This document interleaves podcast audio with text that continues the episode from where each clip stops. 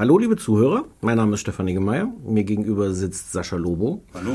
Und wir haben uns gedacht, wir versuchen uns mal an diesem Podcasten und reden, gucken regelmäßig, aber irgendwie geplant ist öfter, über die Lage der Medien. Zur Lage der Medien 2016 war der von dir gewünschte Titel dieser Reihe. Obwohl du den jetzt nicht mit der von mir auch gewünschten Ernsthaftigkeit gesagt Doch. hast.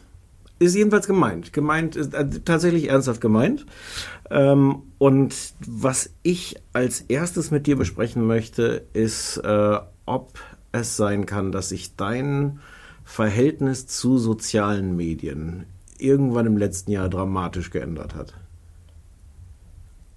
Wenn man auch nur mit einem halben Auge meine wöchentliche Kolumne auf Spiegel Online verfolgt, dann drängt sich einem dieser Eindruck auf, aber tatsächlich ist es etwas länger her, dass sich meine Einstellung dazu sanft gewandelt hat. Und ich würde tatsächlich sanft sagen und nicht dramatisch. Natürlich ist meine Position ganz am Anfang, wie bei ganz vielen, glaube ich, von einer riesigen Faszination begleitet gewesen, auch eine Begeisterung, wo man spürt, was da alles möglich ist, was da alles auch an neuen Eindrücken auf einen zukommt. Und dann gibt es so einen Reifungsprozess für den ich mich auch überhaupt null schäme, ganz im Gegenteil. Äh, ich würde da von so einer Art, so einer Art Internet-Erwachsenwerden sprechen. Social Media erwachsen werden. Ist das Internet erwachsen geworden oder bist du's? Das habe ich geschickt im Verborgenen. Nein, ähm, tatsächlich äh, greift das ineinander, weil das Internet sich weiterentwickelt hat. Bestimmte Instrumente, die am Anfang so ganz ähm, basal vor sich hin gebrodelt haben mit einem relativ fachkundigen Publikum. Die sind dann in die Breite gegangen, haben andere Funktionen, andere Schwerpunkte entwickelt. Andere in Instrumente sind komplett eingegangen. Das ist, glaube ich, ganz normal für so eine technologische Entwicklung. Da gab es also einen technologischen oder einen soziotechnologischen Reifeprozess. Und dann gab es bei mir persönlich natürlich auch einen Reifeprozess. Ich bin äh, im letzten Jahr 2015 40 Jahre alt geworden, also volljährig. Und aus dieser Perspektive, dass man mit 40 nun beim allerbesten Willen nicht mehr davon sprechen kann, dass ich auch nur entfernt in die Richtung eines Digital Natives interpretiert werden könnte. Aus dieser Perspektive habe ich mir schon seit 5, 6, 7 Jahren überlegt, mich weiterzuentwickeln. Das hört sich jetzt ein bisschen überlegter und rationaler ja, an. Ja, ich wollte gerade sagen, es hört sich ein bisschen überlegter und rationaler an, als es vielleicht war. Als, äh, als hätte ich selbst gesagt. Ähm, Nein, natürlich ist dieses, dieser ganze Prozess, ist jetzt nicht beim Internet, sondern eher bei mir, ist so einer, wo man immer wieder versuchen muss, ich glaube tatsächlich muss, ähm, sich selbst auf den Prüfstand zu stellen und sich selbst zu überlegen, wie verhalte ich mich dazu. Ich glaube nicht, dass man sich immer sofort zu allem verhalten muss, ja? auch wenn ich das in der Öffentlichkeit vielleicht geschickt verberge, dadurch, dass ich zu sehr vielen Themen äh, immer Stellung nehme. Aber ich glaube, dass man sich nicht immer gleich verhalten muss, sondern dass man versuchen muss, so in regelmäßigen Abständen sich zu erinnern, wenn sich die Welt weiterentwickelt und man selbst nicht, dann macht man was falsch. Aber du hast ja vor ein paar Jahren ein, ein Buch geschrieben mit Katrin Passig, ein Buch, was, glaube ich, gerne das Standardwerk zum Internet geworden wäre. Ja, alle meine Bücher haben diesen, diesen, inneren Wunsch, der nicht immer so heftig erfüllt worden ist, Standardwerke zu werden. Was aber äh, ja geprägt war von einem entschiedenen Willen, das Gute und das Schlechte im Internet zu sehen. Also, ja. also beides zu vereinbaren, alle, was heißt alle Argumente, aber, aber äh, alle irgendwie bemerkenswerten Argumente was das Internet Gutes und Schlechtes bringt, aufzuschreiben. Seitdem bist du aber, was jetzt Social Media angeht, in meiner Wahrnehmung dann nochmal weitergegangen von jemandem, der jetzt nicht nur auf so einer äh, sowohl als auch einerseits andererseits Position steht, sondern auch äh, regelmäßig, also im Grunde wöchentlich die Hände über den Kopf zusammenschlägt und sagt, was geht da gerade alles kaputt und welchen Anteil hat da gerade auch, haben da die sozialen Medien daran, dass da was kaputt geht in der Gesellschaft? Absolut. Das ist ja eine merkwürdige Illusion zu glauben, dass es gerade in so einem Bereich wie Gesellschaft und Technologie und Vernetzung einfach ganz linear vor sich gehen würde. Ne? Dass also gut und schlecht immer zu jedem Zeitpunkt gleich verteilt seien. Dieses Buch Internet, Segen oder Fluch von 2012, das markiert eigentlich für mich einen Wendepunkt, den viele äh, erst mit dem FAZ-Artikel Anfang 2014 ähm, gesehen haben bei mir oder irgendwann später im Verlauf auf Spiegel Online mit Snowden ähm, oder vielleicht auch ähm, jetzt in den letzten Monaten, weil ich sehr stark auf den sozialen Medien und deren Rolle bei der äh, politischen Entwicklung in Deutschland rumgehackt habe. Aber tatsächlich ist dieses Buch 2012, was in seinen Grundzügen zwischen 2010 und 2011 angefangen hat zu entstehen, also von der Haltung her, dieses Buch, was ich zusammen mit Katrin Passig geschrieben habe, das war schon für mich ein großer Wandel. Nämlich von jemandem, der in der Öffentlichkeit als, als mediale Figur wahrgenommen wird, als begeisterter bis euphorischer äh, Vorantreiber des Neuen. Auch Interneterklärer war ich da ja auch schon, aber schon auch eher mit einer sehr positiven Note, hin zu einer Rolle, die eher eine ähm, Bewertung zwischen besser, schlechter sich traut vorzunehmen. Also nicht, mhm. vor, nicht positiv voreingenommen herangeht. Mhm. Und ich glaube, dass das im Prinzip auch die einzige Möglichkeit für mich war, um eine gewisse erwachsene Glaubwürdigkeit überhaupt noch zu behalten. Ich weiß, es gibt viele Leute, die mir die absprechen würden, aber medial betrachtet funktioniert das ja gut, für mich jedenfalls. Und auch ökonomisch funktioniert es gut und auch gesellschaftlich ist es, glaube ich, wichtig, dass eine solche Rolle besteht. Aber, aber lass mich da mal gerade reingreifen. Heißt das, dass auch jetzt dein Wandel Kalkül ist, dass du strategisch jetzt auch ähm, kritischer bist? Oder gab es irgendwann auch, weil für mich liest sich das schon auch wie eine ernsthaft, auch eine emotionale ähm, Erschütterung, nicht nur eine rationale oder womöglich sogar kalkulierte. Für mich ist kalkuliert, strategisch, äh, berechnet, äh, nicht so ein böses Wort. Du könntest es jetzt, du dürftest es jetzt auch nicht verraten, ne? In der, ich vor diesem, total verraten. vor diesem Millionenpublikum. Ich würde es trotzdem verraten, aber weil diejenigen, die es dann wirklich auch durchdringen, äh, die, die finden das dann vielleicht gar nicht so schlimm. Aber für mich ist dieses Berechnete gar nicht so wahnsinnig mit einem schlechten Klang versehen. Aber natürlich ist es eine Mischung. Es ist eine emotionale Entfremdung, die mhm. da geschehen ist. Ähm, und diese emotionale Entfremdung, die versuche ich aber nicht so hinzunehmen. Ich habe gerade ähm, äh, kurz vor der Aufzeichnung, ein paar Stunden vor der Aufzeichnung von diesem Podcast, ähm, kommentiert bei Katrin Passig, die über Twitter und dann auf Facebook gespiegelt schrieb äh, sie und Marcel Weiß, ein äh, technologiebegeisterter Blogger, den ich äh, schätze, mit ökonomischem Schwerpunkt, ähm, auch wenn ich seine Meinung in vielen Fällen nicht teile, aber sie schrieb, sie und Marcel Weiß, das seien die einzigen äh, Optimisten, die sie kennen würde, so paraphrasiert, wo sind denn die 3,2 Millionen anderen, wegen einer Umfrage, die quasi in Deutschland so und so viele Millionen Optimisten gesehen hat. Und darunter habe ich geschrieben etwas, was vielleicht jetzt ganz gut erklärt, wie ich mich dazu verhalte, nämlich den Kommentar, dass ich mich auch als Optimist äh, empfinde, beziehungsweise gerade verzweifelt versuche, Optimist zu bleiben. Und in, in, diesem, in dieser Haltung trete ich den sozialen Medien gegenüber. Jeden Tag aufs Neue sehe ich, was da für Diskurse entstehen, wie es mich bereichert. Nach wie vor kriege ich von den für meine Arbeit und für meine Nachdenken wichtigsten Links neun von zehn über soziale Medien. Mhm. Das heißt, meine ständige interne Weiterbildung, ich bin ja Vortragsredner, ich bin Unternehmer äh, mit einer kleinen E-Book-Plattform, ich bin auch in, in, anderen Bereichen natürlich publizistisch tätig, wo eine gewisse Kenntnis von dem, was passiert, notwendig ist. Und überall da sind die sozialen Medien für mich aus purem Gold. Und dann sehe ich aber, und das muss man gegenüberstellen, eine Betrachtungsweise, die sich von mir als Person entfernt. Nur weil das Internet und die sozialen Medien gut zu mir sind, heißt es ja nicht, dass die gut überall wirken. Und in dem Kontext sehe ich dann, dass die NPD und die AfD die in Deutschland meist gelikten Parteien auf Facebook sind, wenn man mal die, ähm, die Partei äh, einfach ignoriert, ja, wie ich das ja. immer tue. Ja.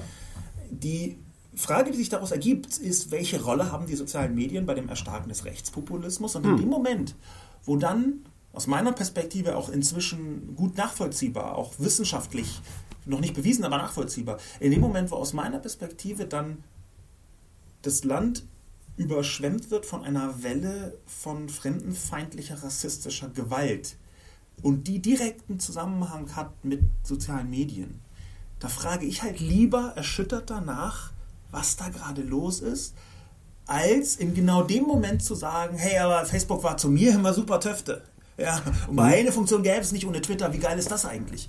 Ich halte es also ein bisschen für einen Zeitpunkt, jetzt herauszustellen, was da an negativen Dingen passiert, ohne zu ignorieren, dass die positiven da sind. Mhm. macht dann, das ist ja so die, die Frage, auf die sich das dann alles dann irgendwie am Ende konzentriert, machen die sozialen Medien was sichtbar, was immer da war ähm, und haben insofern auch eine positive Wirkung, dass wir es plötzlich sehen.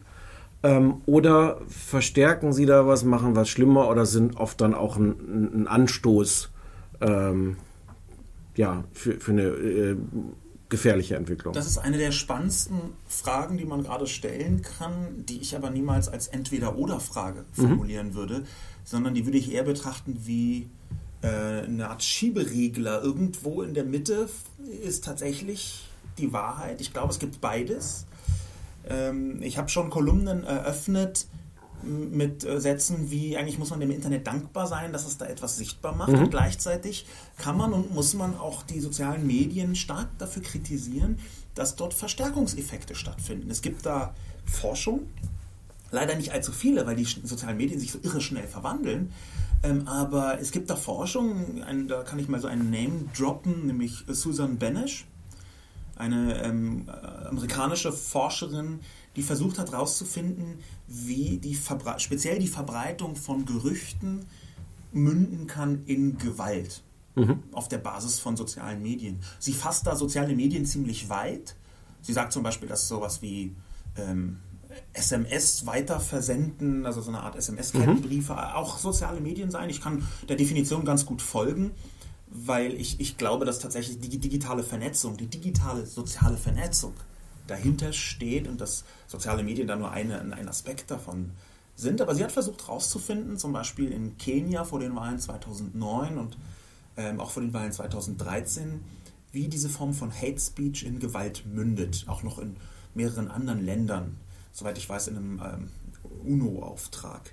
Und die Ergebnisse, die sie da bekommen hat, die sind durchaus interessant und erschütternd zugleich, weil sich meiner Meinung nach daraus lesen lässt, dass die Frage falsch gestellt ist.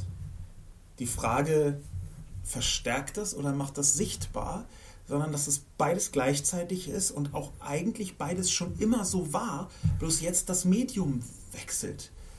Ähm, dass vorher die weitergereichten Handzettel und die Gerüchte, die man mündlich weitergeteilt hat, natürlich auch eine Form, Frühform von sozialen Medien waren, ja. die gleichzeitig etwas sichtbar gemacht haben und verstärkt haben. Und aus dem Kontext betrachtet wäre jetzt alles soziale Medien bloß der gegenwärtige Stand der Kommunikation zwischen Menschen. Also was diese Dialektik angeht oder dieses Widersprüchliche, wäre ja Klausnitz ein Beispiel dafür. Dieses Video, was die Debatte, die riesige Debatte über Klausens ausgelöst hat, war ja eins, wo sich Leute gefeiert haben dafür, ey, super, was ihr, ihr, ihr habt denen gezeigt. Das heißt, es war eigentlich Teil von dieser Szene, die sich da radikalisiert, feiert, ähm, zu Gewalt aufruft oder zumindest begrüßt, wie auch immer. Äh, und gleichzeitig hat das das natürlich sichtbar gemacht. Ich habe mich äh, in den letzten Tagen oft gefragt, äh, passiert das eigentlich jeden Tag, diese Szenen vor irgendwelchen Bussen? Nur sind die Leute da nicht so blöd, die Videos dann hinterher auf Facebook mit anderen zu teilen. Da, da steckt ja aber im Grunde beides drin, oder? Auf jeden Fall. Und das, das, ist auch, das ist auch das Spannende an dieser Entwicklung. Das konnte man schon im arabischen Frühling sehen, wo ähm, Handykameras äh, nach dem, was ich weiß, das erste Mal eine massive weltpolitische Auswirkung mhm. mitgebracht haben. Also von dem äh, Verkäuferjungen, der sich selbst angezündet hat, was auch gefilmt worden ist und was dann über die sozialen Medien verbreitet worden ist und was dann zur Arabellion geführt hat. Übrigens auch erst indirekt. Mhm. Ähm, ich weiß auch gar nicht, ob die Bilder, die man da gesehen hat, die sehr angedeutet waren, ob die nachgestellt worden waren oder nicht. Das kann ich gar nicht mhm. beurteilen. Aber klar ist, die sozialen Medien und dieser Vorfall hatten dann sehr enge und aktivierende Beziehungen. Und da konnte man schon sehen, die, die beiden Seiten oder die drei Seiten der Medaille. Das ja. eine ist, dass so eine Situation natürlich völlig unterschiedlich bewertet werden kann von ganz vielen Seiten und von jeder Gruppe auch zu ihren Gunsten bewertet werden kann. Mhm. Soziale Medien heißt auch, dass du den Kontext selbst herstellst. Und der selbst hergestellte Kontext hat eine so große Macht, das kann man sich gar nicht vorstellen. Man sieht das jetzt bei Videos aus Syrien, wo, wenn man da so ein bisschen anfängt rumzuklicken, man ähm, natürlich merkt, dass X attackiert hier Y, das ist ganz schlimm. Genauso gut heißen könnte Y attackiert ihr X und es ist ganz schlimm. Mhm. Ähm, und und diese, dieser Kontext, den man selbst weiter verbreitend mitliefert, der unterscheidet sich ziemlich deutlich von früheren Medienformen. Das ist die erste Seite der Medaille. Die zweite Seite der Medaille ist, dass genau dadurch die Interpretation, wie das wirkt, sehr schwer ist. Ich würde sagen, dass dieses Video aus Klausnitz so horrorartig das wirkte, weil da der dumpfdeutsche Mob weinenden Frauen und Kindern gegenüberstand und man sogar noch den Eindruck hätte, als sei für einen Moment der Polizist zum Arm des Mobs geworden. Mhm. Das war ein für mich sehr verstörender Eindruck. Aber dass dieser Eindruck, war das jetzt eine totale Katastrophe oder war das ein Vorteil? Mhm. Und zwar nicht gemeint als, dass, der, dass diese Situation irgendwie gut, schön geredet werden kann, sondern dass das die Form von, ich sag mal ein sehr böses Wort, Weckruf war, mhm die zur richtigen Diskussion geführt hm. hat. Ja, zum Beispiel dazu, dass äh, Stanislav Tillich als Ministerpräsident von Sachsen, der vorher einfach völlig unfähig war, rechte Gewalt auch nur ansatzweise strukturell in, in Sachsen begründet zu sehen, dass der auf einmal sich sehr drastisch, äh, in manchen Teilen schon zu drastisch geäußert hm hat zu rechter Gewalt. Jetzt sind keine Menschen, sondern Kriminelle. Absurd. Also, das entsteht aber natürlich auch aus, aus dem, dem gefühlten Druck, ich muss ja, jetzt, ich genau. muss jetzt entsprechend radikal Richtig. drastisch mich formulieren, mich äußern. Genau, überholen reicht nicht, man muss ja schon drüber springen. Genau. Das heißt also äh, auch, auch ein interessantes Kennzeichen. Das ist also die zweite Seite der Medaille, dass dir, ähm, man tatsächlich nicht genau weiß, äh, in welche Richtung pendelt das. Ja? In dem Kontext kurzer Einschub, ist ziemlich interessant, dass es eine Untersuchung gab vor einiger Zeit, ähm, wie man Menschen am besten überzeugt. Und zwar gerade und insbesondere auch ähm, über das Netz. Mhm. Ähm, die Überraschung war, man überzeugt offenbar, und ich kann in den Links zu diesem Podcast die Studie auch nochmal nachreichen, man überzeugt Leute offenbar nicht damit, dass man ihnen Gegenargumente liefert, sondern dass man ihnen in radikalst, drastischst möglicher Weise Recht gibt. Dass man also ihre Position extrapoliert, mhm. so extrem, dass sie anfangen zu zweifeln, ob das jetzt hier richtig ist. Mhm. Das ist eine sehr spannend, das ist nur eine Studie, das mhm. heißt jetzt noch nicht, dass die ganze Welt genau sich ständig danach was, richtet. Was wird denn das konkret bedeuten? Dass wenn ich sage, radikale Ausländer gehören äh, bestraft, dass ich dann meine Meinung eher ändere, wenn jemand sagt, ja, nicht nur bestraft, sondern auf der Stelle geköpft, als wenn jemand sagt, nee, ich sehe das nicht so, das sollte man nicht tun, man muss doch auch den Rechtsstaat beachten. Aber wer übernimmt dann diese Rolle? Ich weiß auch, also ich, äh, ich könnte mir jetzt in der Öffentlichkeit einige vorstellen. Also sollte Horst Seehofer das so meinen, dann tut er das gar nicht schlecht in vielen Punkten, aber der tut er natürlich nicht. Aber der, der Punkt, auf den das hinausläuft, ist schon auch ein besorgniserregender, weil der nämlich heißt, dass diese Extrempositionen ein bisschen schillern und auch bestimmte Funktionen haben, die man ihnen vielleicht vorher gar nicht zuschreiben wollte. Das wäre in diesem Video dann auch noch so eine Schattierung davon. Ist vielleicht das stolze, schaut einmal, was wir geschafft haben, Video, mhm. viel eher dazu geeignet, die Zweifler in die andere Richtung zu drücken. Das, das spielt da also mit. Mhm. Und die dritte mhm. Seite der Medaille, die sind wir dem ähm, Zuhörerpublikum noch schuldig. Die dritte Seite der Medaille, zurückreferenzierend auf das Aufschaukeln versus Sichtbarmachen, äh, wäre dann, dass über diese Sichtbarkeit aber auch eine Aktivierung geschieht. Das halte ich für gesetzt. Ich glaube, dass wenn man, da gibt es ja dieses, diesen Begriff Filterbubble, mhm. dass wenn man merkt, man äußert eine radikale Position, und man bekommt innerhalb der eigenen Filterbubble, also dem eigenen sozialen Medienumfeld, praktisch nur Zustimmung, ja. weil die alle sehr ähnlich gepolt sind. Wenn man also sowas schreibt wie äh, nur 71 Flüchtlinge im LKW, schade, ich hatte mir mehr, und dann kriegt man 100 Likes mhm. und alle sehen, dass man 100 Likes kriegt, dann glaube ich, dass etwas da passiert, was wirklich eine Aufschaukelung ist. Da verschiebt sich ein Diskurs. Mhm. Da verschiebt sich auch das, was in der Öffentlichkeit als noch akzeptabel bezeichnet wird. Mhm. Ja, es, es gibt da. Ja, ich wollte jetzt, äh, sag ruhig weiter. Ja, es, es gibt da ähm, äh, umfangreiche Forschung in dem Bereich, ähm, was die klassische Medienlandschaft angeht. Ähm, vor allem, wie solche Diskurse sich verschieben und welche politische Wirkung äh, das hat. Ähm, ein, ein Bereich, der für mich sehr spannend war, da habe ich mich in letzter Zeit ein bisschen mit beschäftigt, war das sogenannte Overton Window. Ja. Overton Window, ich weiß nicht, ob du davon ähm, mal gehört hast. Habe ich, aber ich habe schon wieder vergessen, was es ist.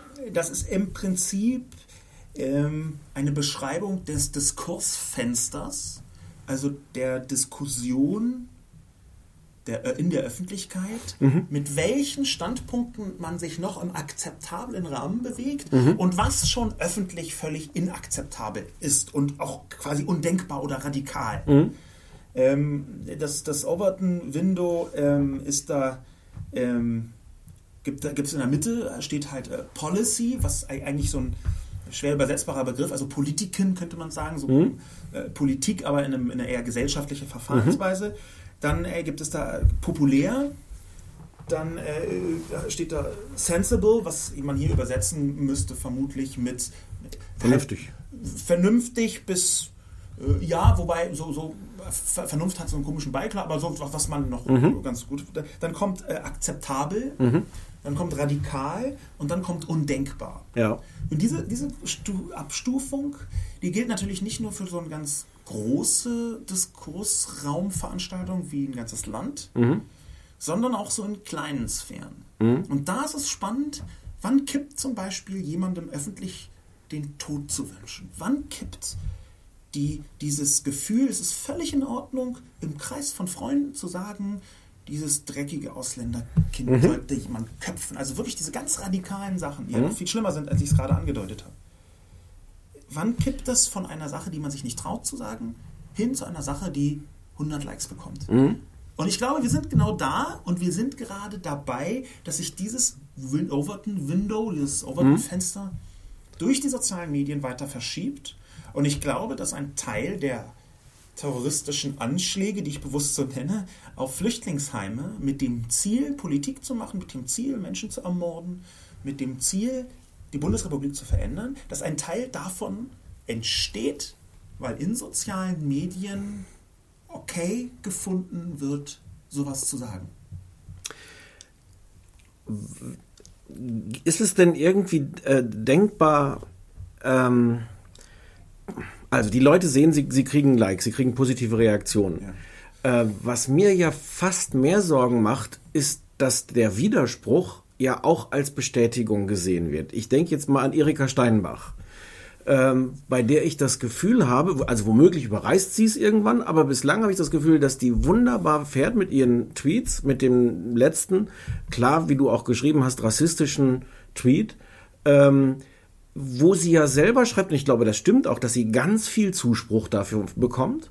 Und wo meine Wahrnehmung aber auch ist, je mehr die anderen Leute aufschreien, umso mehr das auch als, als, als Bestätigung nochmal gesehen wird. So, äh, zu sagen, ihr seid ja, ihr, wollt das nicht sehen, das sind doch nur Sorgen der, der, der Bürger, die ich hier ausdrücke, dass im Grunde ähm, eine, eine Verständigung darüber, wo, wo ist eigentlich die Grenze hier des Akzeptablen oder so, gar nicht mehr stattfindet, weil je mehr Leute da stehen und rufen, das ist jetzt aber über der Grenze, umso mehr dann die, die Erika Steinbachs dieser Welt äh, da stehen und sagen so, nee, nee, aber ich habe hier den Zuspruch und dass ihr das jetzt blöd findet, bestätigt mich nur darin, wie wichtig es ist, dass ich das sage. Das ist gleichzeitig richtig und falsch, ähm, weil es auf der einen Seite natürlich so ist, dass sie diesen Zuspruch bekommt. Ähm, und auf der zweiten Seite ist es aber ein wiederkehrendes Element von Leuten, die die sozialen Medien nicht richtig in ihrer Tiefe durchdringen wollen. Ich bespreche bewusst von wollen, ich halte Erika Steinbach für eine kluge äh, Person. Die will nicht durchdringen, dass das ein Ausschnitt ist aus einer Öffentlichkeit, die sich die eigenen Leute sucht. Das heißt, wann immer man anfängt zu sagen, dafür habe ich aber 20.000 Likes bekommen, tut man so, als sei das irgendwie vergleichbar mit einer Öffentlichkeit und äh, missachtet völlig, dass die Aufgabe von Informationen in den sozialen Medien eigentlich immer die ist, das eigene Publikum zu suchen. Das heißt, ich glaube, jede auch nur ansatzweise daraus gezogene Repräsentativität ist auf einem Holzweg. Was, ich- Größen, also was Größenordnungen angeht, halte ich das dann schon wieder für ein bisschen plausibler. Und da ist dieser richtig falsch Ansatz. Natürlich heißt es etwas, wenn X Leute das retweeten. Mhm. Ich glaube aber nicht, dass man da eine Repräsentativität äh, oder irgendwie so eine, so eine Größenordnung daraus rechtfertigen kann, dass jemand, der Teil der Legislative ist, wie Erika mhm. Steinbach, das ernsthaft als Begründung nehmen kann. Ich wollte aber gar nicht auf die Größenordnung raus, sondern auf die Frage, ob tatsächlich ein, ein etwas, was man Diskurs nennen würde, stattfindet über die Frage, was halten wir für eine akzeptable Meinungsäußerung. Ich habe das Gefühl, dass das bei Erika Steinbach nicht passiert, weil weil beide Seiten so völlig klar sind in, in ihrem. Das ist das, was Auch ich meine, das, wenn die. Das habe ich, das sehe ich zum Beispiel nicht so. Ich habe einen längeren ähm, Artikel auf Facebook publiziert darüber, hm. äh, so ein bisschen auf Anregung von meinem äh, Freund und ähm, Co-Geschäftsführer von unserer Unternehmung Sobux, nämlich Christoph Kappes, hm. der neulich äh, paraphrasiert schrieb, man müsse noch viel mehr erklären auch und gerade die Sachen, die eigentlich allen klar zu sein scheinen. Ich bin, ich bin total für das Erklären, aber das passiert doch in der Regel Dies, nicht. Diese Texte, also ja. was du da geschrieben hast. Ähm, Wo ich genau erklärt habe, warum dieser Tweet von Erika Steinboch ähm, rassistisch ist. Aber der, der Punkt, den ich da mache, ist, vielleicht hat dieser Diskurs, von dem wir uns hoffen, dass er jetzt stattfinden sollte, Vielleicht hat der noch nie stattgefunden. Vielleicht war das, was wir im 20. Jahrhundert Diskurs genannt haben, eigentlich immer der Austausch von ein paar Zehntausend Journalisten und Publizisten mhm. und Politikern, also all denjenigen, die äh, ein Mikrofon in die Fresse gehalten bekommen haben. Und vielleicht war der Diskurs das, was man so früher leicht abfällig, leicht ehrfürchtig in dem populistischen Sinne ehrfürchtig Stammtisch genannt hat. Mhm. Vielleicht war dieser Diskurs ohnehin nie wirklich vorhanden. Ich glaube, dass da das Internet auch zeigt, etwas, was ähm, eine Frau namens Anja Meyer, Parlamentsredakteurin von der Taz, 2013 zum Flüchtlingsthema geschrieben hat, nämlich zusammenfassend, ich dachte, wir wären schon weiter. Mhm. Ein Gefühl, was ich jeden Tag 17 Mal habe. Auch so ein bisschen, ich dachte, wir wären schon weiter, was so bestimmte Mechanismen der Zivilisiertheit angeht und so.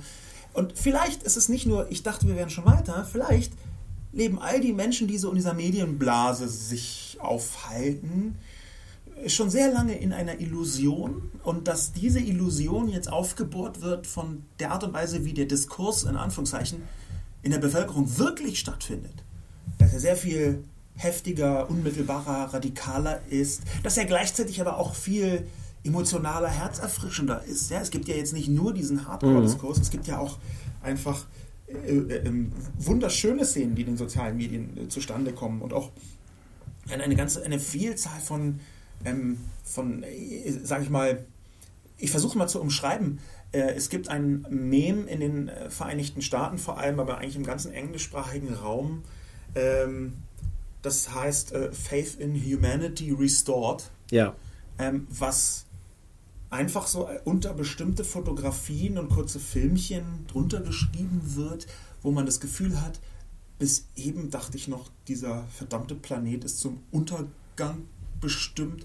Und jetzt sehe ich nur eine ganze Kleinigkeit, daraus kann ich Hoffnung für die Menschheit ableiten. Und das gibt es natürlich auch in den sozialen Medien. Ja? Das sind tatsächlich im Moment nicht die Bereiche, die ich besonders stark betont sehe. Aber das ist, wie gesagt, auch deshalb, weil ich glaube, dass wir uns in einer Zeit bewegen, wo die Kritik wichtiger ist als hervorzuheben, ähm, dass es auch ganz großartige Seiten gibt.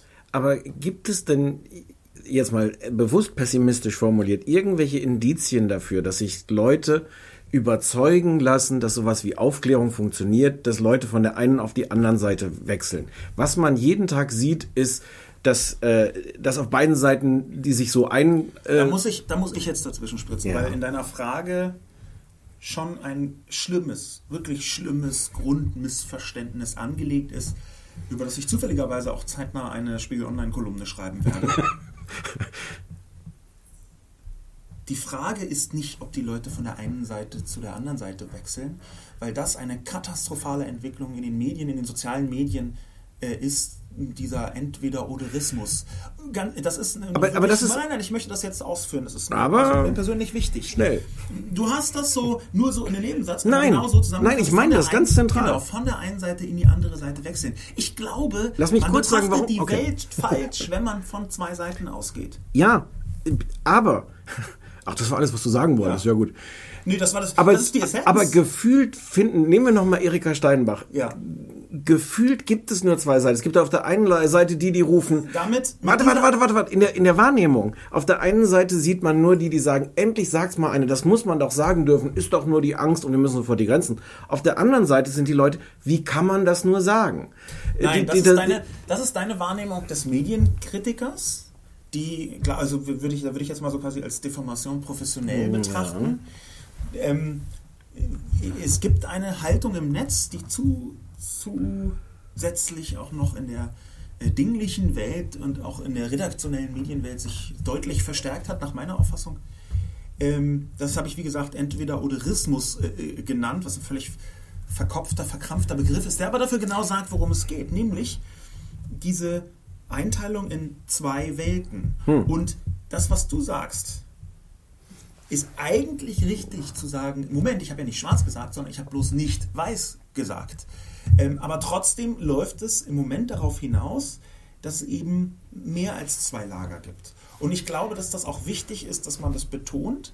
Deswegen diese Fragestellung, gibt, gab es schon mal etwas, wo, der, wo jemand von der einen ins andere Lager gegangen ist? Ich glaube, das ist die falsche Frage. Eigentlich muss es heißen, kann man Menschen davon überzeugen, von ihren Extrempositionen Abstand zu nehmen? Und okay. Die zweite Frage ist, kann man überhaupt Menschen überzeugen, ihre Position fein zu justieren? Und da kann ich, glaube ich, am besten antworten mit einer äh, Introspektion, weil es tatsächlich so ist, dass ich im Netz Argumente sehe, wo ich meine Meinung schon nicht diametral gewandelt habe, mhm. aber weiterentwickelt habe. Wir haben ja angefangen, diesen kleinen Podcast damit zu sprechen, darüber, dass ich einen Wandel durchgemacht habe und dieser Wandel war natürlich von außen mit angestoßen. Das war jetzt nicht nur, dass ich mich irgendwie in so eine Denkinsel zurückgezogen habe und dann irgendwie drei Jahre da strategisch nachgedacht habe und ich muss meine Haltung ändern. Nein, ich habe in Diskussionen gemerkt, ich muss meine Position weiterentwickeln mhm. und das ist natürlich nicht durch das eine goldene Argument, wo Herr sowieso oder Frau Tralala gesagt haben, aber hast du schon mal das gesehen? Und dann fiel mir alles ein und ich bin ganz anders geworden. Sondern es war eine Vielzahl von Argumenten, die ich versucht habe nachzuvollziehen und wo ich dann gemerkt habe, ich muss meine Position verändern. Und das ist, glaube ich, auch genau das, was man erreichen kann. Und da bin ich überzeugt, das kann man erreichen.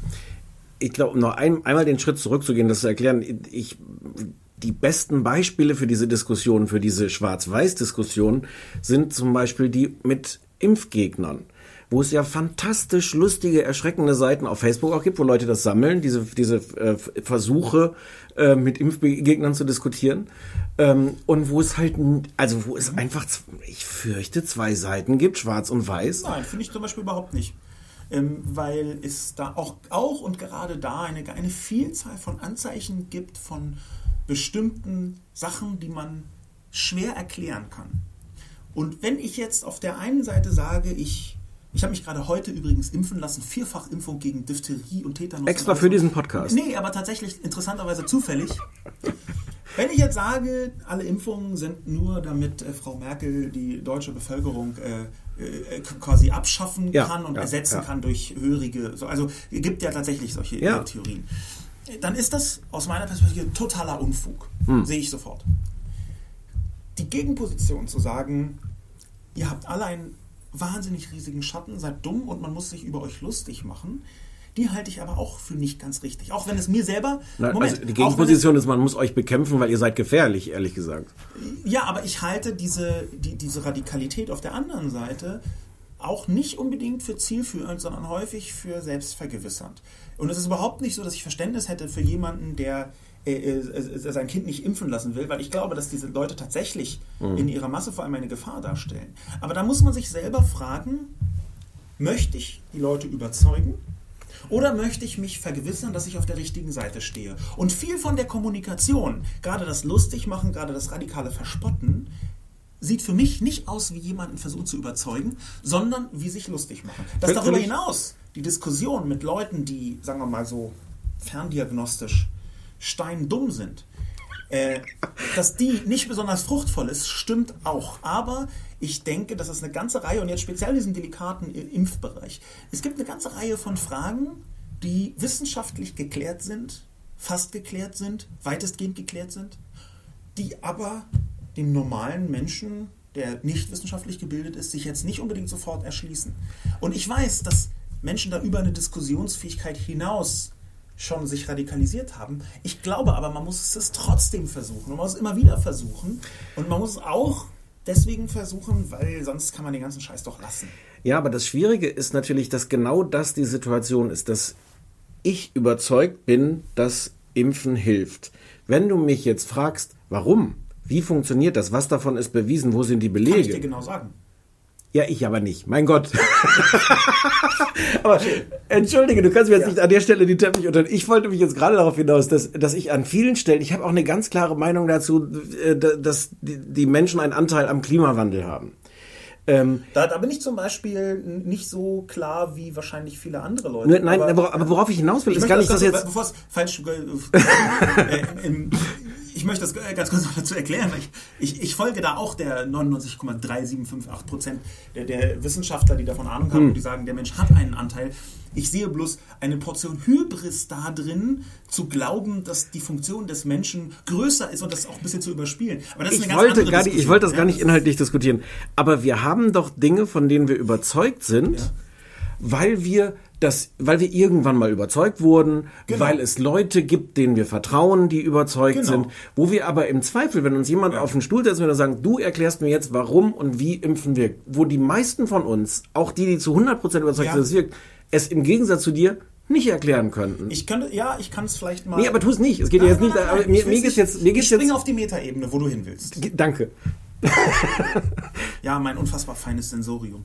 Ähm, ich, ich sitze hier, habe das ich, große ich Meta, Meta-Plakat ausgerollt. Ich möchte antworten mit Lyotard, ein äh, französischer Philosoph, ähm, der ein Buch geschrieben hat, beziehungsweise äh, der äh, publiziert hat äh, mit dem Titel äh, Das postmoderne Wissen, beziehungsweise hat er zum postmodernen Wissen äh, geschrieben.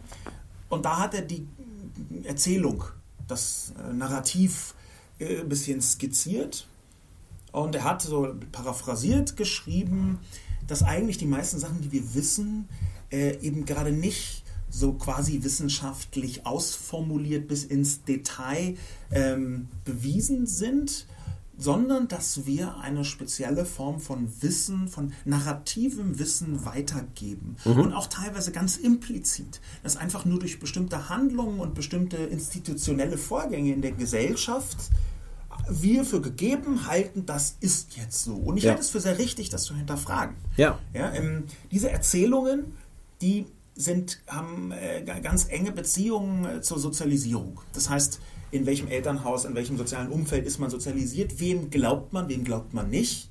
Ja, dieser Begriff Lügenpresse ist zum Beispiel ein ganz schlimmes Symptom und ich sage jetzt bewusst Symptom dafür, dass ein Vertrauen in die Medienlandschaft da in Scherben da niederliegt. Mhm. Aber nehmen wir ruhig noch mal ganz kurz diesen Klimawandel, weil ich glaube, mhm. dass an dem wirklich gut nachvollziehbar ist, wie solche Narrative entstehen. Die entstehen nämlich nicht nur dadurch, wer sie mir erzählt, sondern auch, wie die Leute aussehen, die das Gegenteil davon erzählen. Und das hat eine viel größere Macht. Du musst jetzt erklären, was du meinst mit, wie die Leute aussehen. Nein, wie die Leute sich verhalten, aussehen jetzt nicht im okay. visuellen, ästhetischen okay. Sinn, sondern okay. wie sie sich verhalten und wie sie wirken ähm, wie durchdacht ihre Argumente wirken. Ja? Mhm. Ähm, genau in diesem Klimakontext habe ich ja vorher schon gesagt, ich bin äh, null Zweifler. Ich glaube, der Mensch hat mhm. einen Anteil. Ich bin mir bloß nicht ganz sicher, ob die Erzählungen, die dahin führen, so richtig sind, aber ist, also die dahin führen, ähm, man müsste da, da, an der und der und der Stelle unbedingt jetzt sofort das Verhalten ändern. Mhm. Aber es ist mir auch egal, weil ich in diesem Kontext A nicht genug weiß und B einem Comic-Folge. Das ist ein amerikanisches Comic, das sehr einleuchtend erklärt, warum das nicht das, der entscheidende Punkt ist. Äh, dieses Comic, ähm, das, auch das können wir verlinken, ja, wenn man ja, sich ja. selbst davon überzeugen kann. Das steht ähm, da, da reden zwei Menschen im Hintergrund von so einem Hörsaal, wo offensichtlich vorne jemand den Klimawandel versucht zu erklären. Und der eine sagt zu dem anderen, ja, aber wenn wir ähm, die Reduktion der Verschmutzung der Flüsse, die Verbesserung der Lebensbedingungen, wenn wir das jetzt alles umsonst tun, weil es gar keine Auswirkungen auf den Klimawandel hat.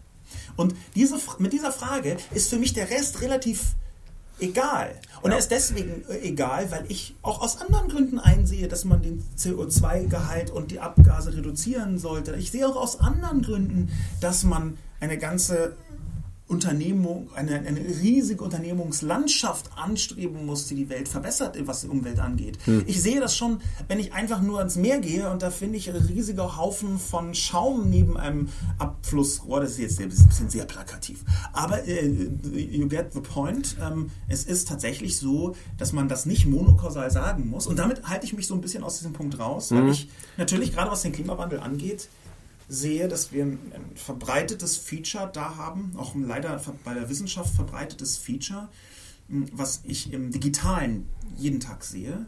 Und da habe ich vorher von gesprochen, nämlich eine gewisse Hybris, ähm, zu glauben, dass der Mensch wirklich alles messen, alles bestimmen und irgendwie auch alles verändern könne. Und das und dieses Narrativ, das nehme ich nicht ganz ab.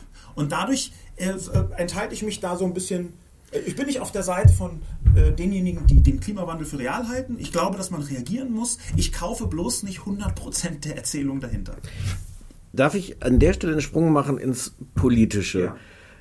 Was das ja im Grunde auch ist, aber äh, viel, viel konkreter. Ähm, Putin und Russland wird vorgeworfen, eine Strategie zu haben, äh, die Desinformation in dem Sinne betreibt, dass sie den Leuten das Gefühl gibt, es weiß ja ohnehin niemand, was wahr ist. Also gar nicht sie von dem eigenen Standpunkt zu überzeugen, sondern im Grunde so zu verwirren, dass man am Ende nicht mehr weiß, was richtig und was falsch ist. Da gibt es ja auch, glaube ich, viele Belege dafür, dass das die Strategie ist. Was ich mich nur frage, ist, braucht es dafür irgendeinen Putin für diese Strategie oder ist das nicht der ganz normale Effekt von zum Beispiel sozialen Medien? Wenn ich mir eine Meinung bilden will über das, was in Syrien passiert, stelle ich fest, ähm, da, da ist jetzt die Parallele zu Klimawandel und, äh, und anderem. Ich könnte dir das nicht herleiten, erklären, wer ist da, wer hat da welche Strategie, wer versucht wem was vorzumachen. Jetzt mal ganz abgesehen von der Frage, wer sind die Guten oder die Bösen, das kann man da ohnehin vergessen. Aber ähm, ich kann mir nicht, ich, ich schaffe es zumindest nicht, mir ein, ein Bild zu, zu verschaffen, was da wirklich passiert und wer da was tut und wer welche Strategie da hat und auf welcher Seite ich gefühlt dann doch irgendwie stehen sollte. Weil das, ich weiß nicht, ob ich da der Einzige bin, aber das machen wir doch auch, wenn wir Nachrichten gucken, gucken wir es doch auch wie im Fußballspiel und sagen, wem muss ich jetzt im Grunde die Daumen drücken das, das gelingt bei so einem Thema wie Syrien gar nicht mehr. Und ich glaube, dass es dafür gar nicht eine Propagandamaschine Russlands braucht, sondern dass das genau dieser Effekt ist, dass wir gar nicht mehr wissen, wem glauben wir und im Zweifel es selber auch nicht mehr herleiten können, unsere Überzeugung. Da kann ich nur mit Ja antworten. es ist tatsächlich so, dass äh, die, die sozialen Medien in ihrer sehr komplexen, ähm, äh, auch, auch äh, muss man immer betonen, rein ökonomisch getriebenen Ausrichtung, mhm. dass die im Moment in der, äh, in der Rolle sind, was die, die Öffentlichkeit angeht, eine enorme Menge an Verwirrung zu stiften. Mhm. Ähm, und zwar gar nicht böse gemeint. Ähm, Verwirrung kann ja bloß die Kehrseite der Medaille äh, Pluralität sein. Mhm. Ne? Also Pluralität ist ein, ein Wert, der, den sehr wenig Leute als, tatsächlich als Wert begreifen. Das sieht man äh, auch daran, dass zum Beispiel äh, einige Publikationen werden angegriffen, ähm, aufs Übelste beschimpft, wenn da halt eine Meinung drin ist und dann die gleiche Publikation zehn Minuten später ist eine andere Meinung, dann wird die hochgelobt und das da, da sehe ich häufig, übrigens in beide Seiten, alle drei oder alle neun Seiten, ähm, da sehe ich dann diese Unfähigkeit, mh, hm, einen Pluralismus in, in der äh, Haltung, in den Positionen als Wert an sich zu begreifen. Das, glaube ich, ist wichtig, das zu tun. Aber erstmal ist die Kehrseite davon, dass die sozialen Medien ein solches Fülle, eine solche Fülle von Deutungen mitbringen, schon ganz ohne, wie du gesagt hast, irgendwelche mhm. äh, ähm, Leute, die das manipulieren, ähm, dass man auch ohne Manipulation äh, verwirrt sein kann und darf und vielleicht sogar muss. Also aber, vielleicht sogar muss. Und ich, ich glaube. Aber das ist doch schrecklich. Also ich schrecklich ist es für die Leute, die ähm, ich finde es schreck, ich find's schrecklich. Ich, ich merke, dass für mich so eine Schwelle überschritten ist ja. von, ich finde das ja gut zu zweifeln.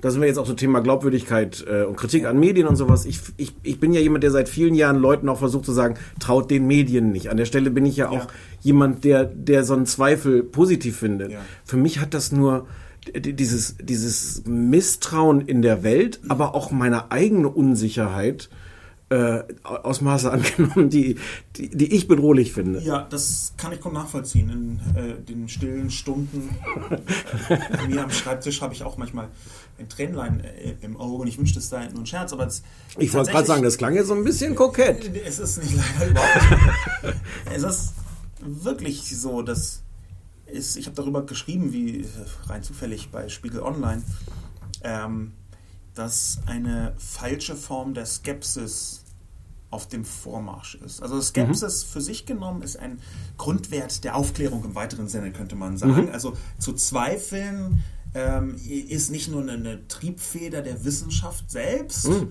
sondern auch äh, ein, eine gesunde Form mit der Welt umzugehen und nochmal zu fragen, stimmt es dann wirklich, aber warum stimmt es wirklich, wer sagt das, ja. gibt es auch Gegenweise, also quasi äh, alle Formen von Diskurs, ja. die ähm, gesellschaftlich relevant sein sollten, äh, sind mit der Skepsis ähm, verwandt. Und jetzt gibt es aber eine falsche Skepsis und die äußert sich hauptsächlich, das war jedenfalls meine Einschätzung, dadurch, dass sie an wirklich allem zweifelt, außer an sich selbst. Mhm. Und das ist das Schwierige. Deswegen kann man auch mit solchen Leuten, nochmal äh, zurück mhm. auf diese Diskussion, nicht reden, weil sie absolut davon überzeugt sind, dass sie richtig liegen. Ja, das der Philosoph äh, ähm, Gadamer hat, äh, ähm, ich glaube im Jahr 2000 im äh, Spiegel-Interview einen denkwürdigen Satz gesagt, der ganz häufig zitiert wird, aber er ist trotzdem nicht falsch. Ähm, nämlich ein Gespräch setzt voraus, dass das Gegenüber Recht haben könnte. Mhm. Ähm, der ist natürlich in seiner einfachen Schönheit äh, fast schon zu klug, um ihn ständig hervorzukramen. Aber es stimmt, dass in der Diskussion mhm. man eigentlich der eigenen Position mit einer gewissen Skepsis begegnen muss, sonst kann man sie auch gleich entlassen. Ja. Und in dem Moment, wo jemand davon überzeugt ist, dass er, nur er, die 100%ige Wahrheit mhm. selbst nicht nur gegessen, sondern auch verinnerlicht und im Prinzip verkörpert hat. In dem Moment ist eine Diskussion müßig. Und das erleben wir den ganzen Tag. Menschen zweifeln an allem, außer an sich selbst. Mhm. Und sie verlängern dieses sich selbst halt dann auch noch auf das Facebook-Posten von der Tante des eigenen Fliesenlegers, wo halt drin stand, dass das Aluminium im Impfstoff irgendwie äh, Krebs und Autismus verursacht. Ja. Ähm, und das, da, da, hilft auch nicht, dass alle Institutionen, die lügen dann ja alle. Und da äußert sich ein, eine Weltbildkrise eigentlich, wenn man es ganz nennt. Das ist eine, eine, dieses Gedankengebäude, das Weltbild was wir uns so zurechtgezimmert haben, das wird offenbar von ganz vielen Leuten nicht geteilt oder nur in Ansätzen geteilt. Und diese Leute sind halt nicht nur irgendwelche ungebildeten Menschen, wo man das so denken würde, sondern äh, diese Leute reichen bis tief in die Gesellschaft. Äh, ich würde sogar inzwischen davon sprechen, dass es die Mehrheit der Gesellschaft ist. Man merkt es bloß noch nicht so deutlich. Mhm.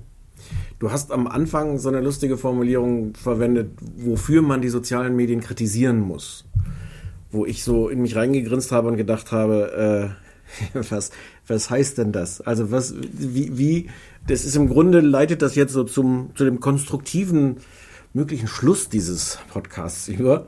Ähm, was machen wir denn? Wir können ja die sozialen Medien, wir können die ja gerne den ganzen Tag dafür kritisieren, das ändert ja nichts. Aber äh, was können wir denn tun? Das ist der Punkt, wo ich mich selbst zitieren muss. Vorhin, das ist ja. Vorhin, das ist mir sehr, sehr unangenehm. Ja, habe ich nicht gewollt ich habe ja vorher gesagt, ähm, ich versuche verzweifelt Optimist zu bleiben und das ist der Punkt, der in Richtung der Verzweiflung etwas tendiert, weil ich zu einem bis zu einem bestimmten Punkt ratlos bin. Ich sehe Anzeichen davon, was unter Umständen gemacht werden könnte, um eine seicht, ganz sanfte Verbesserung irgendwie hinzubekommen.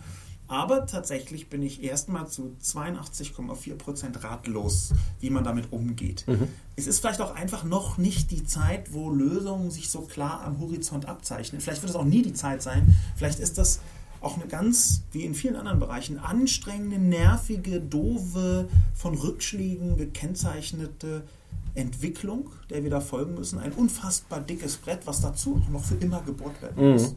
Das kann gut sein. Aber die ganz konkrete Frage, was können wir da tun, ist aus meiner Perspektive noch mehr versuchen, die Diskussion selbst zu ergründen. Ähm, noch mehr versuchen rauszufinden, wie funktionieren diese Diskussionen, was sind die Voraussetzungen dafür. Ähm, es gibt so einen Begriff von äh, Habermas, deliberative Demokratie. Ich hoffe, ich habe das jetzt diesen vielen Silben auch richtig äh, ausgesprochen. Ähm, wir packen den Grunde, Link, den Link sonst den Link machen wir mit der, Aus der Aussprache-Link, ja. Ähm, der versucht zu skizzieren, was eigentlich die Aufgabe der Öffentlichkeit in einer Demokratie. Ja, das ist ja mhm. nicht nur die Medien, die als vierte Gewalt sind immer schon eine komische mhm. äh, äh, Konstruktion, eher so eine Selbstbespiegelung der Wichtigkeit als irgendwas anderes. Aber irgendeine Funktion hat die Öffentlichkeit ja zwischen Medien, Medienkritik, Populismus und Wille der Bevölkerung. Äh, da ist ja etwas zwischen den Wahlen und, äh, und genau diese Form von ähm, Diskussionen und diese Form von Diskursen und auch Diskursprozessen, also da muss man Diskurs ein bisschen weiter fassen, ähm, das ist äh, damit gemeint und die Frage, wie diese Verschiebung der Diskussionen in die sozialen Medien jetzt auf die Demokratie zurückwirkt, ist eine, die man dringend behandeln muss. Und das mhm. empfinde ich als Fortschritt, dass überhaupt jetzt immer mehr Menschen merken, wir müssen uns damit beschäftigen und wir müssen uns mit der Wirkung beschäftigen und wir müssen versuchen, als Gesellschaft, und mit wir meine ich jetzt die üblichen Verdächtigen, die nämlich das reflektieren auf mhm. einer äh, ähm, Diskussionsebene, äh, die am, am, Ende eine Wirkung haben kann. Ähm, wir müssen versuchen, uns zu überlegen, auf, an, mit welchen Hebeln kann man dafür sorgen, dass Menschen, die auf Facebook irgendwie schreiben, alle anzünden, nicht mehr 100 Likes bekommen, sondern vielleicht auch Menschen, die sich dagegen stellen. Mhm. Und die Antwort ist leider nicht, indem wir ein neues Gesetz erlassen, was Facebook dazu zwingt, das XYZ. Weil da sehe ich dann Facebook tatsächlich eher sogar noch als, als Symptom. Also du hast jetzt auch ein bisschen das umschrieben, was Facebook ja die ganze Zeit sagt. Wie heißt das? Counter-Speech? Counter-Speech. Das, die schon vorhin beschriebene Susan Benesch, äh, Benesch hat da ein, ein äh, äh, Projekt dazu aufgesetzt. Ich glaube, der Begriff kommt sogar schon von, äh, kommt von, von dieser Forscherin. Ähm, aber ich, das kann es ja nicht sein. Ne? Nee. Also das kann es alleine nicht sein. Nee. Ähm, es kann es vor allem deshalb nicht sein, weil da bin ich dann wieder bei dem Schluss erkannt, es geht ja nicht nur darum, die Symptomatik in den sozialen Medien zu adressieren, sondern auch die Gründe dafür herauszufinden hm. und zu versuchen, ja, die Gründe mit ja, ja. Äh, äh, zu behandeln. Und da sehe ich zum Beispiel riesige Aufgaben des Bildungssystems auf uns zukommen. Dafür sind wir aber in diesem Medien-Podcast überhaupt nicht zuständig. Nee, sind wir nicht, aber ich wollte, ähm, äh, sind wir eigentlich schon, ja, also ja. bei Bildung, na klar. Also digitale Bildung ist zumindest nach meinem Verständnis ein sehr klassisches Medienthema. Ja. Ähm, aber wir müssen diesen Exkurs gar nicht machen. Was, was ich versuche gerade von Hoffnungsstreifen zu reden und allein da, dadurch, dass ich jetzt vier Minuten rumgelabert habe, sieht man schon, die sind nicht so zahlreich. Mhm. Aber sie sind da. Ich hoffe auch, dass eine neue Generation sich als so smart im Umgang mit diesen digitalen Öffentlichkeiten erweist, wie ich das im Moment so erahne und erspüre. Jetzt nicht überall, aber schon in manchen Ansätzen. Ähm, und was natürlich dazu kommt, ist, dass es meiner Meinung nach fast immer Gegenbewegungen gibt. Das mhm. also ist fast e-, egal, welche mediale Entwicklung wir betrachten, es gibt immer irgendwo eine mehr oder weniger große Gegenströmung. Und die zu verstärken und die so ein bisschen mhm. voranzutreiben, ich glaube, da können wir auch helfen. Was können wir also tun? Gegenströmung verstärken, versuchen zu überlegen, was Bildung bedeutet, versuchen zu überlegen, was bewirken diese Diskurse mit der, äh, mit der Demokratie und wie können wir diese Wirkung verbessern. Und wenn ich von wir spreche, dann ist das auch schon wieder ein Problem, weil wer ist wir? Vielleicht die Zuhörer dieses Podcasts. Das, du willst das als Schlusswort. Nein, will ich überhaupt nicht. Das ich wollte. Ein bisschen zu pathetisch. Ich wollte mich gerade noch sagen, aber vielleicht macht dir das zu klein. Aber äh, ich habe mit dem Chef vom Beta-Haus in Hamburg irgendwie auch gesprochen, der sagt, er diskutiert viel auf Facebook über Politik. Ähm, und dem habe ich auch diese Frage gestellt, wie, wie schaffen, gibt es denn überhaupt Beispiele dafür, dass man Leute überzeugt in solchen Diskussionen? Ähm, und er sagt, ein Grund, warum man das nicht sieht, ist, dass die Leute, die man überzeugt hat, verschwinden aus der Diskussion. Ähm, das ist jetzt wieder zu schwarz-weiß gemalt, aber wenn man sagt, man hat so einen gewissen Grad ja. von, von Überzeugung durch Argumente erreicht, dass man dann sich nicht zurückmeldet und sagt, Stimmt, das war ein guter Punkt, darüber denke ich jetzt nochmal nach. Und dass er, das ist jetzt wie, wie gesagt auf so einer, so einer Mikroebene, aber gerade deswegen fand ich die so attraktiv, dass er sagt, ja. er versucht sich das jetzt anzugewöhnen, wenn er selber so einen Punkt erreicht in der Diskussion, wo er sagt, ah ja, okay, doch, stimmt, ist was dran, ist zumindest so viel dran, dass ich hier jetzt nicht mehr dagegen argumentiere, dass er das dann da hinschreibt, dass er hinschreibt und sagt, ja, okay, gutes Argument. Um, um so, so, so, so winzige ja, Zeichen in dieser toll. Welt zu setzen, es bringt was miteinander zu reden. Genau, ein Hoffnungsschimmerchen könnte also sein, deutlicher zu artikulieren, wenn man tatsächlich überzeugt worden ist. Das halt, Mhm. kann man dann als Aufruf betrachten. Genau. Ne? Und das, vielleicht kann ich ja auch mal skizzieren, wie und an welchen Punkten das bei mir so äh, funktioniert. Mhm. Das ist jetzt auch äh, interessanterweise sogar bis hin zu dieser ähm, medialen Flüchtlingsdebatte. Das ist jetzt nicht so, dass ich Mhm. äh, morgen davon überzeugt bin, dass alles ganz anders ist, als ich bisher geschrieben habe. Aber ich sehe schon, dass viel von dem, was ich geschrieben habe, was ja auch eine gewisse, sagen wir mal, Lautstärke erreicht, dadurch, dass ich es über Spiegel Online äh, veröffentlichen kann, Mhm. ähm, dass viel von dem, was ich geschrieben habe, Mechanismen der Selbstvergewisserung bedient hat. Ich Mhm. halte das gar nicht für schlecht. Ich halte es gar nicht für immer und grundsätzlich schlecht. Und es ist überhaupt nicht so, dass ich morgen eine andere Position habe und dann sage, ey, ist alles ganz anders. Aber wenn man versucht, so die Essenz rauszukitzeln von dem, was die eigene Haltung ist und die Selbstvergewisserung ein bisschen abzustreifen, dann bekommt man eine viel größere Gesprächsbereitschaft hin. Ich glaube immer noch, dass es richtig ist, dass man Nazis als Nazis bezeichnet. Ich glaube immer noch, dass Leute, die rechtsradikal und rassistische Sachen sagen, dass sie rechtsradikal sind und rassistisch. Aber ich sehe genauso, dass man bestimmte Zwischentöne in Anführungszeichen auf der anderen Seite durchaus versuchen kann wahrzunehmen. Es gibt keine andere Seite. Doch, es gibt eine andere Seite. Was ist denn das für ein Quatsch? Das ist alles schwarz-weiß. Nein, bestimmte Ja. Zwischentöne ähm, auf, einer, auf der ähm, Die nicht von dir. Nein, auf der anderen Ja, Diskussionsseite in diesem, Ja, in diesem Fall, ja. nicht ganz anderen politischen, Ja. dass man diese Zwischentöne versucht, so ein bisschen rauszuspülen. Ja, und auch mal äh, interessanterweise kann man Leute schwer verstören, wenn man ihnen Recht gibt. Ich habe das ein paar Mal getestet auf Facebook und auch auf, äh, auf Twitter. Das stimmt, Das ist so. was du jetzt sagst. Was? Woher war. Es, Entschuldigung, das war jetzt, ah, das war jetzt sehr billig. Sehr schlechter ah. Entschuldigung, ja. auf dein Publikum steht vielleicht drauf. Ja. Aber der, der Punkt, der sich daraus ergibt, ist so, so ein bisschen selbst sich Diskussion diskutierbar zu machen. Vielleicht ist das, das so Sagst du das nochmal? sich selbst diskutierbar zu machen. Ja. Wenn, wenn ich von Selbstvergewisserung, ich bin auch gut in Als Gegen, als Gegen quasi Genau. Gegenentwurf zum zur Selbstvergewisserung. sich selbst so ein bisschen diskutierbar zu machen, das ist natürlich mh, schwierig auf einer Bühne. Ja? Wenn man auf einer Bühne steht, dann zu sagen, hm, ich sage jetzt was und bin mir zu 90% sicher, aber die letzten 10% sind so ein bisschen, bin ich auch noch nicht so ganz. Das ist auf einer, auf einer Bühne kommt das nicht so irre gut an. Weiß ich gar nicht. Ja, das weiß ich aber für dich mit, weil ich es schon mal gemacht habe. Ja, vielleicht hast du es nicht gut gemacht, weil, es dir, kann- weil es dir nicht liegt, Sascha. Das kann natürlich sein, aber in dem Kontext glaube ich, erwarten Menschen von vielen, die sich da vorne hinstellen, auch eher Erklärung und Klarheit als im Zweifel kokett wirkenden Zweifel. Ja, vielleicht bin ich da anders, aber da, da sind wir. Ich wollte gar nicht auf den Punkt kommen. Äh, Anja Reschkes Dankesrede für Journalistenpreis und sowas, die mich wirklich ähm, begeistert hat, nicht weil es die perfekte Rede war, nicht weil sie alles gesagt hat, was man hätte sagen müssen, sondern weil sie sich da hingestellt hat und gesagt hat, ich weiß es doch auch nicht. Und das reicht nicht, völlig klar. Aber als, als ersten Schritt saß ich da zumindest und, und dachte, ähm, toll. Das ist, ein, das ist ja Das ist ja ein genau, Anfang. Genau, das ist ja ein gutes äh, Beispiel dafür, was ich meine. Also, das ein Das hat aber- das fand- Beispiel dafür, was ich meine mit sich diskutierbar machen. Ne? Ich weiß tatsächlich nicht, wie viele Leute das, also ich weiß, dass viele Leute es doof fanden, wie viele es auch kokett fanden, weiß ich auch nicht. Aber da habe ich zum Beispiel gedacht, da steht jemand auf der Bühne, auf die ihn andere gestellt haben und die sie andere gestellt haben und sagt so, puh, so richtig weiß ich nicht, was ich hier gerade mache.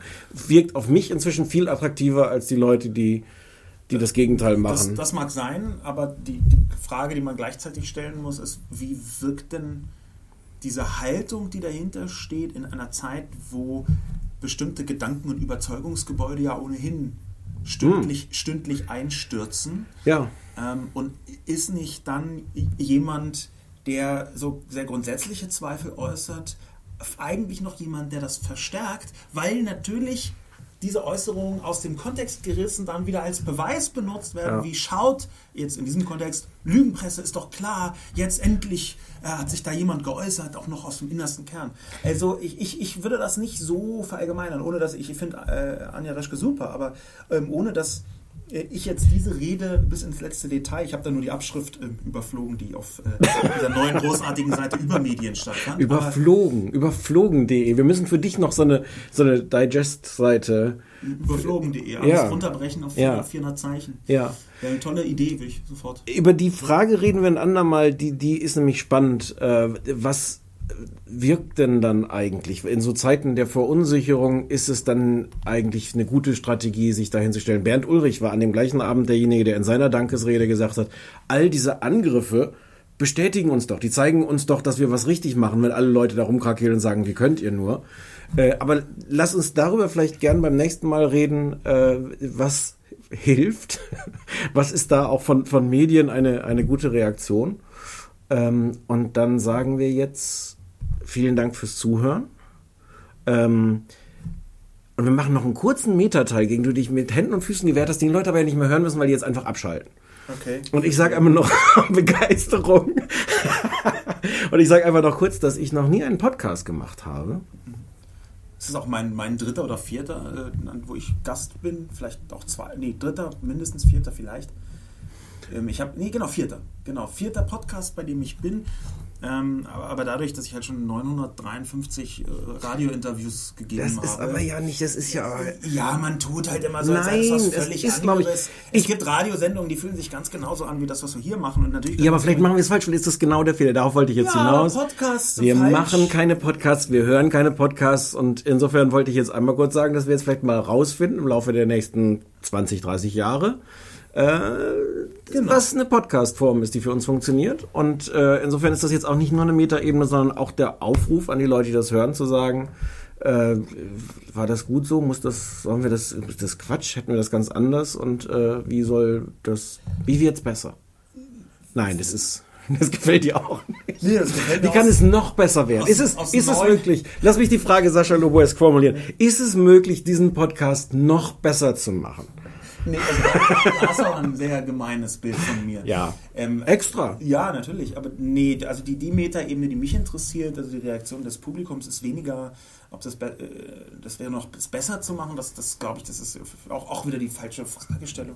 ähm, aber ich möchte jetzt nicht zu. Äh, Nein, aber was, aber welche, was würde da, was, Das, was mich tatsächlich interessiert, sind weiterführende Gedanken. Ja, ich habe ja. zum Beispiel jetzt das Gefühl, äh, ähm, ich, ich hätte mich selbst mit dem, was ich gesagt habe, irgendwie in Richtung eines Klimaleugners bewegt, was ich überhaupt Total. nicht so, überhaupt nicht, vielen Dank für den einfühlsamen Kommentar, was ich überhaupt nicht so empfinde. Im Gegenteil, ich habe schon mit, mit äh, bekämpft, aber ich sehe eben, wo, wo lohnt sich Bekämpfung und wo und, lohnt sie sich und, nicht. Und Impfagnostiker, wenn ich das nochmal sagen muss. Klimaleugner genau. und aber, aber Impfagnostiker. Das ist, aber das ist ja genau, das ist ja genau Teil des ähm, dieses Experiments Öffentlichkeit, was die sozialen Medien immer noch äh, sind, ist es möglich, eine Differenzierung ohne Vereinnahmung hinzubekommen. Mhm.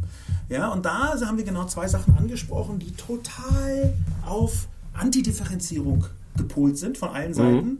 nämlich Klima und Impf. Und wo ich eine relativ klare Haltung habe, die extrem nah dran ist an der in Anführungszeichen aufgeklärten Seite. Und trotzdem versuche ich noch so eine Restdifferenzierung mit hineinzubringen, die nicht nur ein Alibi ist. Und jetzt wäre die Frage ans Publikum, wie kann man es schaffen, in Zeiten, in denen die radikale Polarisierung extrem erfolgreich ist, übrigens auch und gerade durch die Mischung aus sozialen und redaktionellen Medien, mhm. also diese Verstärkung, mhm. die sich da ergibt, wie kann man es schaffen, mehr, besser zu differenzieren? Wie kann man es schaffen, dass Skepsis nicht in eine falsche Skepsis kippt, so eine, äh, alle haben keine Ahnung außer mir. Und wie kann man trotzdem so einen Rest Gewissheit in die nächste Welt reinretten? Weil ganz ohne Gewissheit wird man, glaube ich, zu einem Zyniker. Also wenn man gar nichts mehr glauben kann, gar nichts mehr glauben will, dann gewinnen die Donald Trumps dieser Welt, mhm. weil sie halt irgendwie diese in ihrer platten äh, populistischen, faschistoiden Welterklärungsmanie versuchen, alles schwarz-weiß zu malen. Und da ja, aber, aber abwechselnd. Also das gleiche heute schwarz und morgen weiß. Also das ist ja, das, das, das, das können wir jetzt nicht auch noch genau, aufmachen. Können wir nicht aber, aufmachen, aber ich, ich wollte gerade sagen, was ich ans Publikum weitergeben wollen würde, ist, wie schaffen wir es mehr zu differenzieren? Wie schaffen wir es äh, äh, zu zweifeln an bestimmten Positionen, ohne gleich komplett in die Gegenrichtung geschubst zu werden, ähm, ohne vielleicht auch äh, ähm, die berechtigten Zweifel äh, äh, runterspielen zu müssen. Wie, wie kann das funktionieren? Super Fragen. Und wenn Sie die Metafrage beantworten wollen, wie schaffen wir es, einen noch besseren Podcast zu machen, können Sie es auch tun. So. Oh, jetzt fühle ich mich schlecht. Nein, ist aber ein total ich schönes google, Ich google gleich mal, ob es das Wort Impfagnostiker schon gab, weil da bin ich ein bisschen stolz drauf, dass mir das jetzt scheinbar eingefallen ist. Ähm, bedanke mich sehr, dass du äh, hier warst und dich mit mir über Zeug unterhalten hast. Mhm. Und dann äh, sagen wir, ähm, besuchen Sie übermedien.de und ähm, schönen Tag noch. Tschüss.